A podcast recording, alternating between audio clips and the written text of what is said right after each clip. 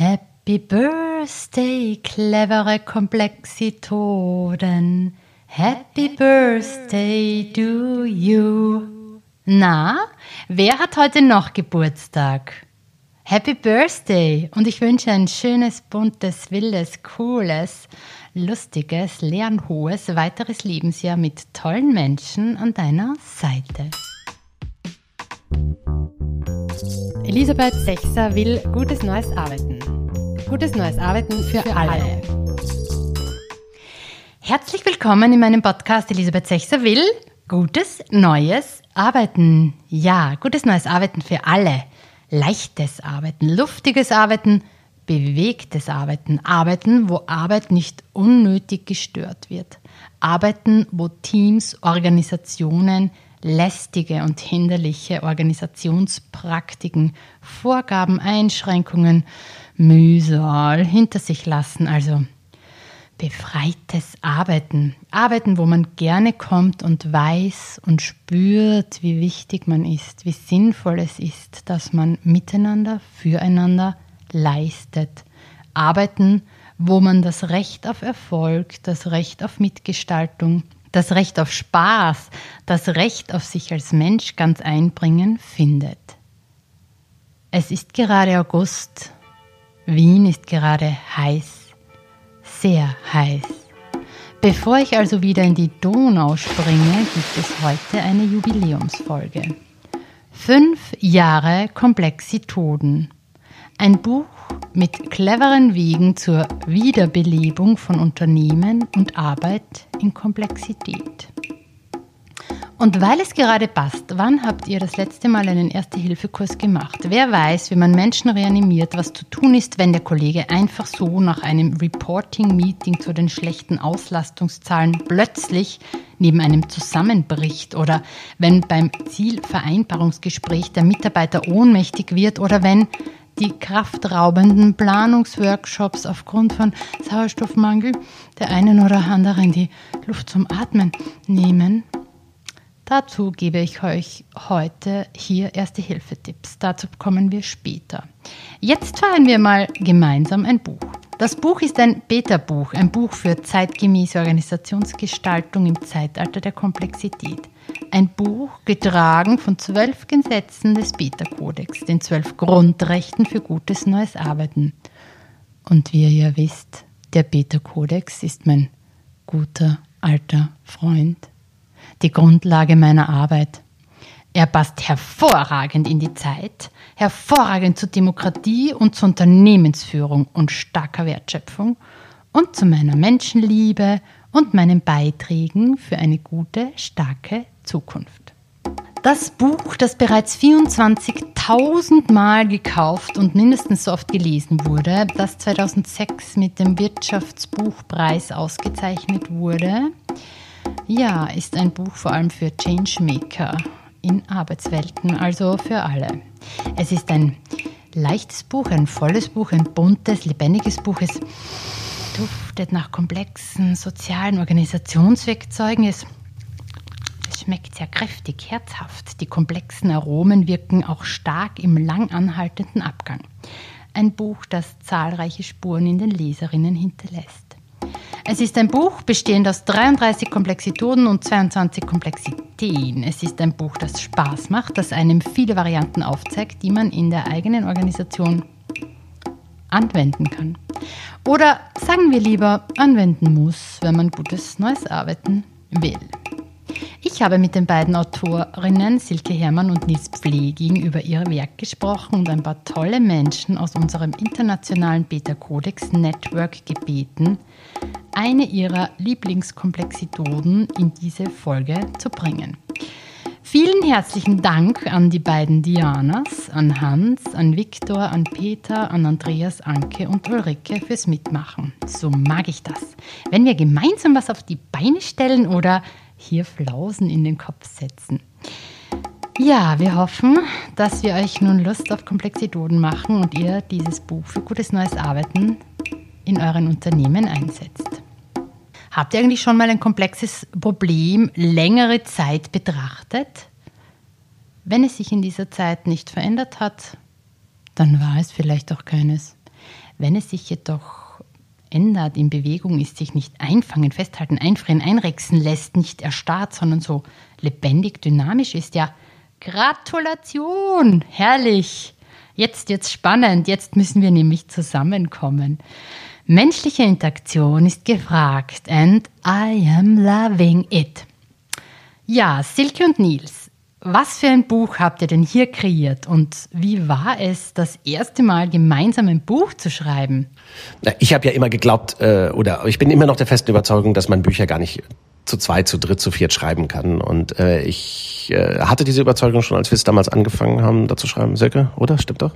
Ja, das ist auch vor dir hergetragen und du hast es auch im Lauf ähm, des Schreibens immer wieder dir selbst beweisen wollen. Das heißt, dieses erste Buch, Komplexitoden, was wir zusammen gemacht haben, das war schon nicht nur harmonisch ähm, in der Entstehung. Ich war vielleicht ein etwas unangenehmer Schreibpartner, das kann schon sein. Äh, es war ja auch unser erstes gemeinsames Buch. Und ich hatte drei, drei Bücher damals schon, nee, vier Bücher äh, eigenständig mir sozusagen rausgewrungen und ähm, ich, das stimmt schon. Ich wollte irgendwie auch beweisen, zu zweit muss es noch grauenvoller sein. War es dann auch? Genau. Ähm, aber wir haben geübt. Ich glaube, wir haben inzwischen gut geübt. Wir haben auch an dem an der Entstehung von Komplexitonen entlang geübt, nicht nur miteinander zu schreiben, sondern auch mehr miteinander zu denken. Mhm. Und äh, der mhm. Output danach, denke ich, spricht auch für sich. Mhm. Jedenfalls, ich fand es schlimm. Wir hoffen übrigens, dass der, der geneigte Leser nicht wird unterscheiden können, welche Seiten uns besonders schwer gefallen sind und welche uns leicht gefallen sind und welche wir am Anfang produziert haben, welche eher, eher später im Prozess. Ähm, ich denke, das Buch ist schon eigentlich wie aus einem Guss äh, und ähm, diese, diese kleinen, diese Abschnitte sind ja nur jeweils ein bis zwei Seiten lang. Komplexideen nennen sich die einseitigen Abschnitte und Komplexitoden sind die zweiseitigen Abschnitte. Und ich denke, die, die sind schon, die sind schon, äh, auch im Rückblick, jetzt fünf Jahre danach kann ich sagen, die sind schon, äh, die passen schon zueinander und sind auch schlüssig. Na, ich denke, was wir gemacht haben, und das passt ja auch so ein bisschen zum Inhalt des Buchs, wir haben uns ja nicht gestritten äh, darüber, was finde ich schön oder nicht schön, sondern fachlich, was ist richtig, was ist passend, was muss gesagt werden, wie sollte es erklärt werden, damit es ein Dritter auch versteht. Also das heißt, es ging immer nur ums Wie und auch um eine inhaltlich äh, contentbezogene Auseinandersetzung und nicht um die Frage, wer hat äh, welche Form von Meinung oder Befindlichkeit. Ja, und dann die Herausforderung war, glaube ich, schon ähm, zu sagen, da gibt es ein Thema, das ist anspruchsvoll, zum Beispiel, ähm, warum sollte es keine Boni geben oder relative Vergütung, nennt sich das dann ja in dem, in dem oder rea, relative variable Vergütung nennt sich die Komplexitode. Darüber schreiben andere Autoren äh, lange Abhandlungen und Essays und Meinungen, haben Meinungen dazu und schreiben ganze Bücher. Und wir haben ja gesagt, na, das ist mehr als zwei Seiten, darf es dazu nicht geben. Und das ist schon die Herausforderung, die es da schreiberisch zu meistern galt. Und äh, also wer sich mit diesen Themen auseinandersetzen will und nicht immer das ganze Buch lesen will, sondern zwei Seiten reichen, dem oder der sei hiermit nochmal das Buch Komplexitoden ans Herz gelegt. Komplexitoden war ja mein erstes Buch und es ist natürlich etwas Besonderes und auch was ganz, ganz Tolles, wenn das erste Buch, was man publiziert, auch gleich ein solcher Erfolg wird ich bin an der Stelle auch Nils ganz sicher sehr dankbar, weil er hat ja zu dem Zeitpunkt, als wir Komplexitoden gemeinsam geschrieben haben, bereits äh, eine ganze Menge Erfahrung gehabt als Buchautor und ich habe davon natürlich auch partizipiert.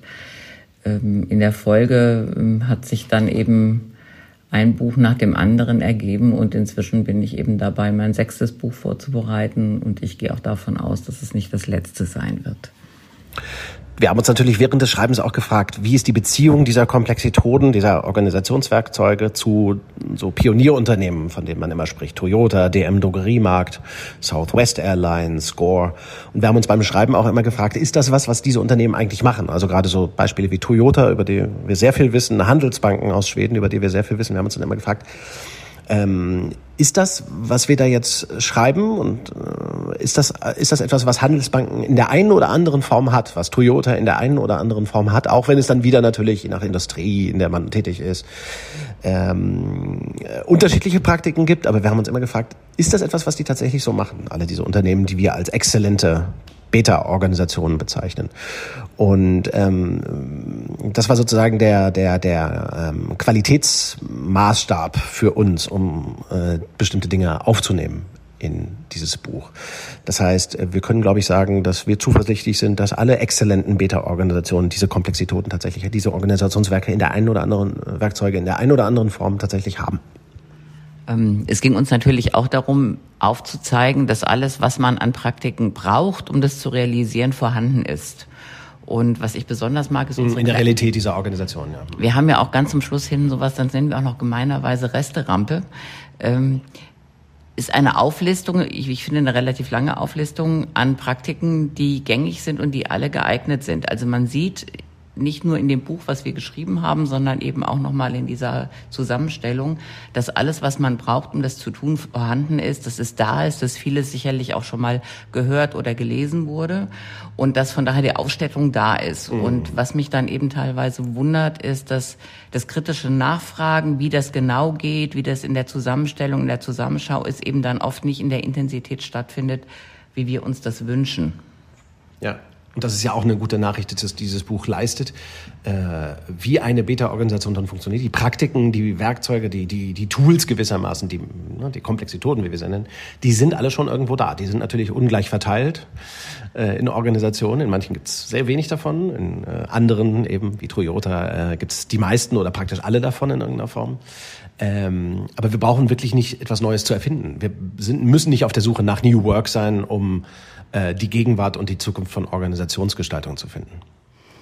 Das Lieblingswort dieser Folge ist natürlich Komplexitoden.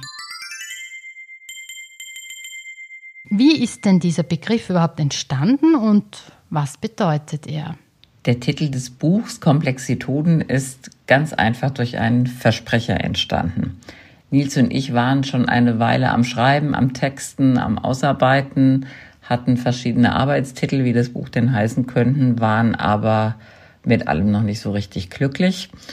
Und ähm, im Rahmen eines Workshops, den wir gemeinsam gehalten haben mit Kollegen, hat Nils zu vorgerückter Stunde sich versprochen. Er wollte eigentlich etwas sagen bezüglich Komplexität und Methoden und sagte Komplexitoden. Und ich habe das damals sofort aufgeschrieben und es war mir auch völlig klar, das ist der Buchtitel nämlich eine Kombination ähm, aus Komplexität und Methode. Also es geht natürlich in dem Buch um Ansätze, um Methoden, die geeignet sind, in Komplexität etwas Sinnvolles im Rahmen der Arbeit beitragen zu können relative Leistungsmessung, relative Grundgehälter, Rollenmodellierung, Zellstrukturdesign, Investentscheidungen, Value-Based Pricing, komplexe Meetings, Sense-Making, interne Märkte, Teamkomposition, Vorbereitungsrede, agile Projektarbeit, Innovationszeit, Arbeitsplatzauflösung, Koalition für den Wandel, Dringlichkeitsarbeit, Community of Practice und so weiter und so fort. Komplexitoden. Organisationswerkzeuge müssen im Verhältnis zu den Problemen, auf die wir sie anwenden, angemessen komplex und sozial sein. Komplexitoden sind untrennbar von menschlicher Interaktion. Sie integrieren Denken und Handeln und das ist keine Selbstverständlichkeit. In hoher Dynamik ist hohe Beziehungsdichte das Wichtigste. Komplexitoden erhöhen soziale Dichte. Sie leisten das indem sie im entscheidenden Moment einen Dialog zwischen Beteiligten sichern. Sie ermöglichen kommunikativ adäquate Reichweite. Fragt euch also immer, wenn ihr es mit Change zu tun habt, ist das Vorgehen, das wir einsetzen, tatsächlich der Lebendigkeit des Problems angemessen? Ist die Methode ausreichend dynamik robust? Ist sie passend zur Fähigkeit des Problems uns zu überraschen? Führt die Methode zu höherwertigen Beziehungen innerhalb der Organisation? Ja, eine Komplexitode ist die kleinste mögliche Einheit, in der das Neue ins Leben kommt. Eine Komplexitode ist das Oho Wer lernen will, was der Unterschied zwischen Wissen und Können ist, wie Menschenbilder die Arbeitswelt und das Gestalten der Unternehmen beeinflussen, wieso es Sinn macht, weg von zentraler Steuerung hin zur Dezentralisierung nachzudenken, was es mit den drei Formen der Führung auf sich hat, wie man Wertschöpfung von Verschwendung unterscheidet und befreit, dass Anreizung schadet, intrinsische Motivation zerstört, wie man von Ideen zu Innovationen kommt und was das alles mit sozialer Dichte, mit Begegnungsqualitäten und mit selbstorganisierter Arbeit im Team Zu tun hat. Wer wissen will, was der Unterschied zwischen einem Fehler und einem Irrtum ist und dass nicht alle Prozesse auch wirklich Prozesse sind, sondern Projekte, also wer gerne Komplexideenanreicherungen sucht, findet davon viele im Buch. Eine Komplexidee ist ein Aha. Eine Grundunterscheidung, die jeder und jede von uns drauf haben muss, ist die Unterscheidung zwischen kompliziert und komplex. Kompliziertheit ist das Maß unserer Unwissenheit. Also wenn wir mehr wissen, wird es weniger kompliziert. Komplexität ist das Maß für die Menge an Überraschungen, mit denen wir rechnen müssen. Je überraschungsreicher der Kontext, desto komplexer. Was hat das nun mit den Farben Blau und Rot zu tun? Wir übersetzen die Unterscheidung zwischen kompliziert und komplex in unserem Buch mit den Farben Blau und Rot. Damit machen wir den Leserinnen und Lesern ein Sprachangebot, was ganz leicht intuitiv verstanden und genutzt werden kann. Menschen auf der ganzen Welt haben unabhängig von ihrem Kulturkreis ein identisches Verständnis von Farben bzw ähm, ordnen den Farben äh, dieselben Eigenschaften zu, soweit diese Farben dominant in der Natur vorkommen. Und das ist nun mal bei den Farben Rot und Blau ähm, der Fall, weswegen genau diese beiden Farben auch sehr beliebt sind, um sie als Sprachcode, als Übersetzungsangebot in ganz unterschiedlichen Disziplinen zu nutzen. Ich kenne das aus meiner früheren Tätigkeit, bei der es sehr, sehr viel mehr um psychologische Aspekte ging, äh, da wurde das eben auch sehr intensiv genannt und es ist eben ein sehr einfaches, eingängiges und wie ich finde auch schönes ähm, ähm, Angebot, um leicht darüber reden zu können und auch um es in die tägliche Sprache zu integrieren. Wenn Menschen gefragt werden, ähm, welche Eigenschaften sie denn mit der Farbe Blau in Zusammenhang bringen, dann kommen oft Antworten wie zum Beispiel klar oder kühl, aber auch ähm, Eigenschaften wie logisch oder präzise. Und das passt sehr, sehr schön zu komplizierten Herausforderungen. Wenn wir dagegen fragen, welche Eigenschaften denn mit der Farbe Rot in Verbindung gebracht werden, dann kommen Eigenschaften wie beispielsweise lebendig oder dynamisch, aber auch unberechenbar oder energetisch was eben sehr schön zu dem Themenbereich Komplexität passt. Ja, und eine weitere wesentliche Unterscheidung, die ich hier in den Podcast holen will, ist die Unterscheidung Regeln versus Prinzipien. Nils, erzähl mal. Naja, in dem Buch Komplexitoden geht es ja um, um Selbstorganisation und ähm, Organisation insgesamt auf ein höheres Niveau von Selbstorganisation zu heben. Und sobald man ähm, in dem Zusammenhang darüber nachdenkt, über den Unterschied zwischen kompliziert und komplex, zwischen Blau und Rot, dann stößt man ganz, ganz schnell auf diese Frage, ähm, wie viel Regeln braucht denn eine Organisation, wie viele Prinzipien muss sie haben? Ne? Also ähm, Regeln sind blau, Prinzipien sind rot und diese Unterscheidung zwischen Regeln und Prinzipien wird halt in Organisationen bis heute kaum gemacht. Also Organisationen sind in gewisser Weise da farbenblind an der Stelle. Und wenn man diesen Unterschied nicht kennt zwischen Regeln und Prinzip, dann kennt man auch nicht den Unterschied zwischen Folgsamkeit und äh, Autonomie. Denn ähm, was Regeln produzieren, äh, ist halt Folgsamkeit, Abhängigkeit. Regeln sind ja ein Vorgabemechanismus, letztendlich auch ein, können sie auch so als einen Steuerungsmechanismus bezeichnet werden. Sie regeln das Zusammenwirken äh, und, die, und die Aktivität von Menschen. Und ähm, sie Regeln müssen halt befolgt werden. Und dann haben Regeln eben noch den Nachteil, man muss das Problem kennen, um die Regel aufstellen zu können. Ein Riesenproblem in Komplexität, wo das halt nicht mehr, nicht mehr gilt, dass man das Problem schon kennt. Denn ähm, Komplexität und komplexe Märkte konfrontieren uns ständig mit neuen Problemen. Ne? Also es ist halt unmöglich in einer komplexen Welt für alles eine Regel zu haben. Ähm, Reisekostenrichtlinien sind ein typisches Beispiel dafür, wie wir Organisationen überregeln und übersteuern. In Wirklichkeit sind Reisen aber gar kein blaues Problem, sondern ein rotes Problem. Wir bräuchten also Prinzipien sozusagen. Wir gehen sparsam mit allen unseren Ressourcen um.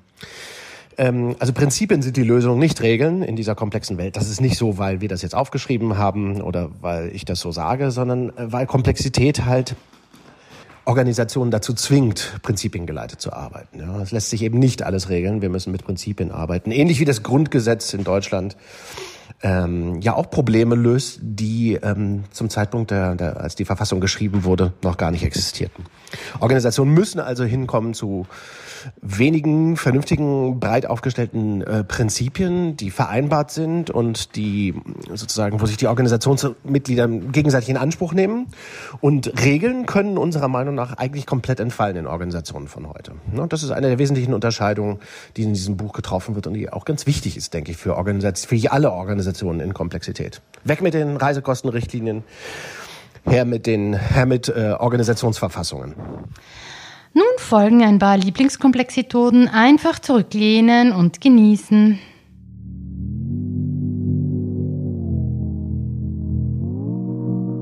Ich bin Ulrike Melzer aus Berlin. Kennen Sie das? In Veränderungssituationen wird der Change im Unternehmen oft über eine Infomail an alle Mitarbeitenden, die von der Veränderung betroffen sind, kommuniziert und die Veränderungsbereitschaft bei den Mitarbeitenden bleibt aus. Wenn Sie das auch schon so erlebt haben, lege ich Ihnen Tandemgespräche ans Herz. Einer meiner Favoriten im Buch Komplexitoden. Man kann nicht nicht kommunizieren, sagt Paul Watzlawick. Organisation ist reine Kommunikation, sagt Niklas Luhmann. Wenn man beide Zitate zusammendenkt, braucht es ein Mehr an Kommunikation und Einbeziehung aller, nicht ein weniger. Tandemgespräche sind freiwillig und erzeugen einen Dialog, an dem viele Kolleginnen und Kollegen beteiligt sind. Zwei Mitglieder des Kernteams oder Change-Teams bieten Gespräche an. Ohne festes Thema oder Agenda, ohne Protokoll und ohne Action-Items. Also regelmäßige Dialoge, die in wechselnder Tandembesetzung stattfinden. Das bringt mehr handelnde Personen in die Sichtbarkeit und bietet darüber hinaus auch eine Vielfältigkeit an Erfahrungen und Dynamiken in der Diskussion.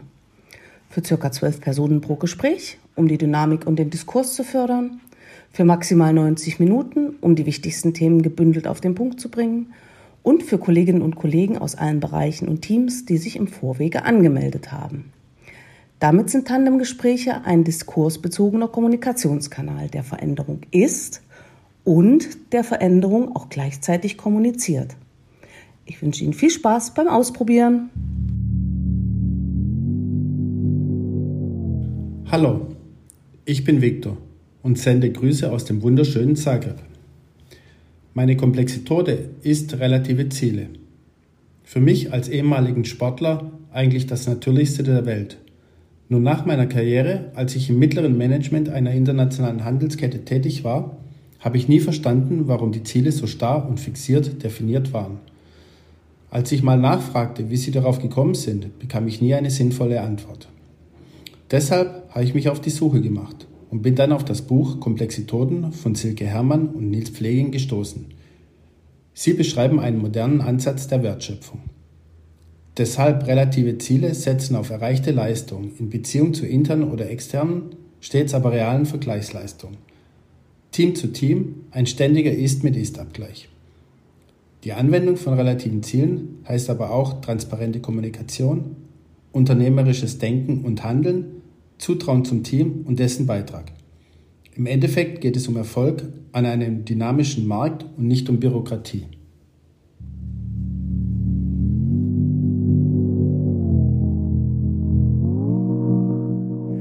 Hallo liebe Hörerinnen und Hörer. Mein Name ist Andreas Schlegel und ich freue mich, Ihnen und euch hier kurz und knapp eine meiner Lieblingskomplexitäten, den konsultativen Einzelentscheid, vorstellen zu können. Beim konsultativen Einzelentscheid entscheidet, wie der Name schon sagt, eine einzelne Person, nachdem sie sich mit Kolleginnen und Kollegen in der zu entscheidenden Sache konsultiert hat. Die Verantwortung für die Entscheidung selbst und wen man in der Sache konsultieren will, bleibt immer beim Entscheider. Es hat also nichts mit einer Gremien-, Mehrheits- oder Konsensentscheidung zu tun. Man könnte auch sagen, es ist das Gegenteil von Delegation. Es kann somit schnell, aber nicht leichtfertig entschieden werden.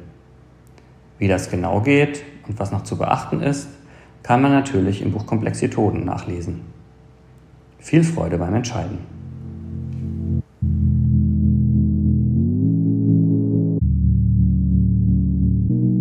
Hallo, wir sind Hans und Diana aus Konstanz. Und unsere Lieblingskomplexitäte ist Peer Recruiting. Denn wir möchten Könnerschaft in unserer Organisation. Statt standardisierter Prozesse möchten wir persönliche Einzelgespräche. Statt Einzelentscheid gibt es einen Entscheidungsprozess, zu dem alle Ja sagen. Statt Gruppeninterviews und Fragebögen gibt es facettenreiche Einzelinterviews. Statt einer Filterblase soll die Persönlichkeit der Bewerberin sichtbar werden. Wir klären gemeinsam, ob wir zueinander passen. Und deshalb lieben wir das Peer Recruiting.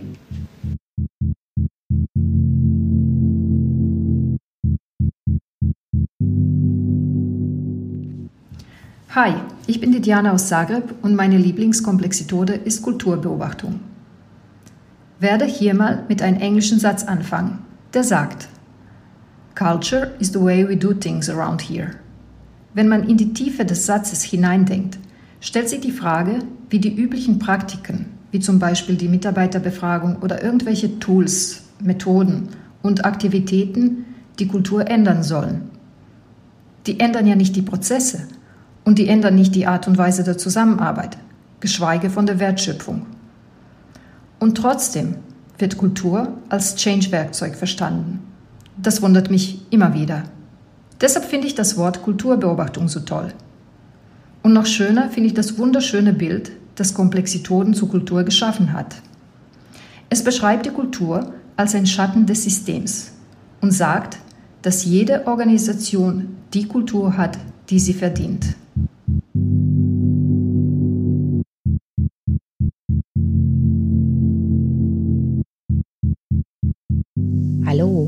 Ich bin Anke aus Hamburg und ich bin total begeistert von den vielen Komplexitoden, die Silke und Nils im gleichnamigen Buch zusammengestellt haben. Eine davon spricht mich allerdings ganz besonders an. Ich habe es nämlich häufig erlebt, dass von vielen Beteiligten oder eigentlich von allen in einer Organisation unternehmerisches Denken und Handeln gefordert werden. Das fällt aber vielen offensichtlich extrem schwer. Hier kann meiner Ansicht nach eine Komplexitode ganz besonders gut Abhilfe schaffen, und zwar die offenen Bücher. Dabei geht es darum, sämtliche Informationen über das, was hinsichtlich der Wertschöpfung in der Organisation passiert, schnell und einheitlich aufzubereiten und es dann allen zur Verfügung zu stellen. Das sind ganz konkrete arbeitsbezogene Daten über Teams, über Märkte, Produkte und Dienstleistungen und über deren Entwicklung. Zusammenhänge werden so sichtbar und sie werden erlebbar für alle.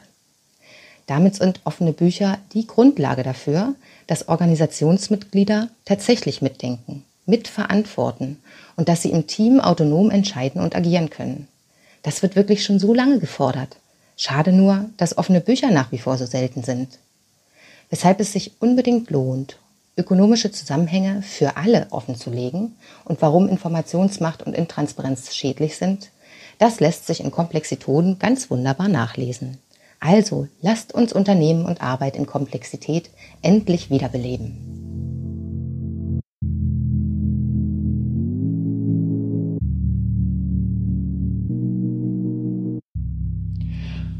Hier ist Peter aus der Eifel. Meine Lieblingskomplexitode ist die Organisationshygiene. Blaue, in Komplexität ungeeignete Methoden, Rituale, Regelwerke zu identifizieren und zu streichen, schafft sehr viel Platz und Raum zum Atmen, im wahrsten Sinne des Wortes. Die Erfahrung zeigt, oft kann sogar eine ersatzlose Streichung solcher blauen Methoden erfolgen. Wenn nicht, dann ist es Zeit, nicht Symptomen mit Regeln zu begegnen, sondern anzufangen zu denken und an die Ursachen zu gehen. So ist die Komplexitode eine der wichtigsten für Transformationen und sollte auch im Alltag regelmäßig angewandt werden. Eure Küche räumt ihr ja auch regelmäßig auf, oder? Ja, und eine Komplexitode, die ich euch sehr ans Herz legen möchte, ist der Brief an uns selbst. Denn diese Komplexitode schafft kollektive Einsicht und verstärkt diese. Sie ist ein Ausdruck von Wertschätzung der Organisation und sich gegenüber und gegenüber den Menschen, mit denen ihr zusammenarbeitet. Sie dient der Klärung von Identität und ist der Kern robuster, kontinuierlicher Bewusstseinsarbeit. Liebe Silke, lieber Nils, ich gratuliere euch zu diesem Werk. Wenn ihr nun auf diese fünf Jahre Komplexitoden blickt, was hat das Buch bewirkt? Was hat es ermöglicht? Was stimmt euch nachdenklich? Ein Leser des Buches hat mal ähm, geschrieben, naja, er hätte sich ähm, hingesetzt, um es zu lesen, hat eine Doppelseite aufgeschlagen und hat darüber zweieinhalb Stunden nachgedacht. Und das ist natürlich ähm, ein, ein, aus meiner Sicht ein sehr erfolgreiches Leseerlebnis, dann, das da wahrscheinlich passiert ist. Denn äh, dieses Buch Komplexität ist wahnsinnig dicht. Also man findet auf zwei Seiten eigentlich so viel Inhalt, wie man oft manchmal in einem ganzen Fach- oder Sachbuch findet. Das ist schon sehr sehr ähm, dicht getextet und man kann halt natürlich drüber lesen, man kann diese Sachen flüssig lesen. Mir hat auch mal ein Leser geschrieben, er hätte es, das wäre so ein kurzes Buch und das hätte er toll gefunden. Und er hätte ja nur zweieinhalb Stunden für das ganze Buch gebraucht. Äh, alle diese Lebes Leseerlebnisse sind legitim, ähm, aber natürlich, wenn man etwas draus ziehen will, was man hinterher in die Praxis bringen möchte, dann lohnt es sich, glaube ich, schon, die einzelnen Seiten stärker zu entpacken. Ja, und das ist ähm, etwas, was äh, Silke und ich in Komplexitäten gemacht haben. Wir haben versucht, die, die Texte möglichst dicht zu packen, so dass das Buch eigentlich lesbar wird für jeden, der wenig Zeit hat und ähm, auch für Nichtleser attraktiv ist. Ne? Da gibt's diese ähm, Illustrationen, die so, so ganz, ganz freundliche, äh, leichte äh, äh, Strichzeichnungen eigentlich nur sind. Und ähm, ich glaube, dass ist einladend eigentlich auch für Leser, die sagen, Businessbücher sind einfach immer zu langweilig. Ich stimme da vollkommen zu. Ähm, die meisten Businessbücher sind und Managementbücher und sind viel zu langweilig. Wir haben versucht, da ein, ein Gegengewicht zu schaffen und ein Buch damals vor fünf Jahren zu konzipieren, das äh, visuell und leichter hinterher, äh, daherkommt und das andererseits nicht aussieht, als wäre es irgendwie aus PowerPoint rausge rausgekippt. Na, wenn ich mir anschaue, wie unser Buch Komplexitäten äh, in den letzten Jahren aufgenommen ist, dann äh, denke ich mal, die ersten fünf Jahre waren gut ähm, und erfolgreich und schön und ich freue mich über den Erfolg des Buchs. Es könnte aber noch ein bisschen mehr passieren. Also ich schaue mir ab und zu, auch, auch wenn man das als Autor eigentlich nicht machen sollte, ich schaue bei Amazon halt auch manchmal, ähm, wie das Buch so rezensiert wird. Ähm, und da hat es jetzt irgendwie auf Amazon in Deutschland ähm, hat das Buch so 72 ähm, Bewertungen. Und was mir dann schon ein bisschen auffällt, das ist jetzt keine Frage, ob den Lesern das Buch gefallen hat oder nicht, ob sie es gut bewertet haben oder nicht, aber ich merke schon, dass vielleicht ähm, die oberflächliche Lektüre da überwogen hat. Ich würde mir als Autor, als Autor wünscht man sich ja immer, dass sozusagen jede Zeile oder ich wünsche mir das jedenfalls, dass jede Zeile, jedes Wort gutiert und aufgenommen, aufgesogen und verinnerlicht wird. Das ist sicherlich noch nicht in vollem Umfang natürlich passiert und das passiert ja auch nicht bei jedem Leser und das darf man auch nicht erwarten, aber ich denke, das ist halt, ähm, was wir da in Komplexität gemacht haben, ist, dass wir so eine Art alternative Betriebswirtschaftslehre ähm, formuliert haben, durchdekliniert haben in 33 Komplexitäten und eine Einführung dazu und den Grundlagen. Das ist schon ein, ein, ein, ein Gegenentwurf zu dem, was wir so unter Unternehmensführung, Betriebswirtschaft oder Führung oder, oder so verstehen. Und ich denke, die Forderung, die wir damals aufgestellt haben oder diese Anregung, ähm, dass alle Unternehmen dieser Welt eigentlich alle diese Komplexitäten brauchen, äh, die ist natürlich noch nicht verinnerlicht worden. Das ist ganz klar, das wäre äh, lächerlich, sowas zu erwarten, dass ein Buch die Welt aus den Angeln hebt. Aber ich würde mir schon wünschen, sagen wir so, für die nächsten fünf Jahre, dass äh, mehr und mehr Organisationen sich diese Komplexitäten tatsächlich auch zu eigen machen. Also dass sie diese, diese, diese Organisationswerkzeuge, die wir da vorschlagen und ausdetaillieren, dass die ähm, zum, zum äh, Standard werden, dass die zu, sozusagen zur Selbstverständlichkeit werden in Organisationen, dass Peer Recruiting eine Selbstverständlichkeit wird und äh, relative Ziele und, und offene Bücher, das konsultative Einzelscheid, dass diese Dinge eigentlich ähm, selbstverständlich werden und dass man sagt, na ja klar, sollten, sollten Organisationen ähm, diese Praktiken haben oder diese Werkzeuge haben, äh, so wie wir es heute fast für selbstverständlich halten, wenn wir bei einem Unternehmen anfangen oder da, da das Besuchen kommen, dass es da eine Budgetierung gibt. Ja, ein völlig absurdes Instrument. Oder dass es eine Mitarbeiterbeurteilung gibt. Völlig absurdes Instrument, das durch Organisationshygiene verschwinden sollte. Also so selbstverständlich, wie wir heute Planung hinnehmen in Organisationen, hoffe ich, dass in wenigen Jahren äh, diese Komplexitäten hingenommen und als wertvoll erkannt werden. So, na dann nochmal Happy Birthday und vielen Dank an alle Mitwirkenden. Jetzt gibt es noch eine Geburtstagsverlosung. Teilt den Podcast auf LinkedIn, Facebook oder Twitter oder schreibt mir, was euch an meinem Podcast, dem weltweit ersten Beta Codex Podcast, besonders gut gefällt oder welche Komplexitoden ihr so anwendet. Nils Pfleging und Silke Hermann von Red 42 verlosen 10 Kartensets der zwölf Prinzipien des Beta-Kodex, inklusive drei toller Übungen für den Arbeitsalltag. Und nun zu meiner Wiederbelebungsfrage vom Anfang. Nicht vergessen, den Menschen richtig lagern, Mund-Rachen kontrollieren, Atemwege freimachen, Rettung verständigen. Danach braucht ihr diesen Song, diesen Beat im Ohr. Ha, ha, ha, staying alive, staying alive. Dazu dann im Rhythmus eine Herzdruckmassage durchführen.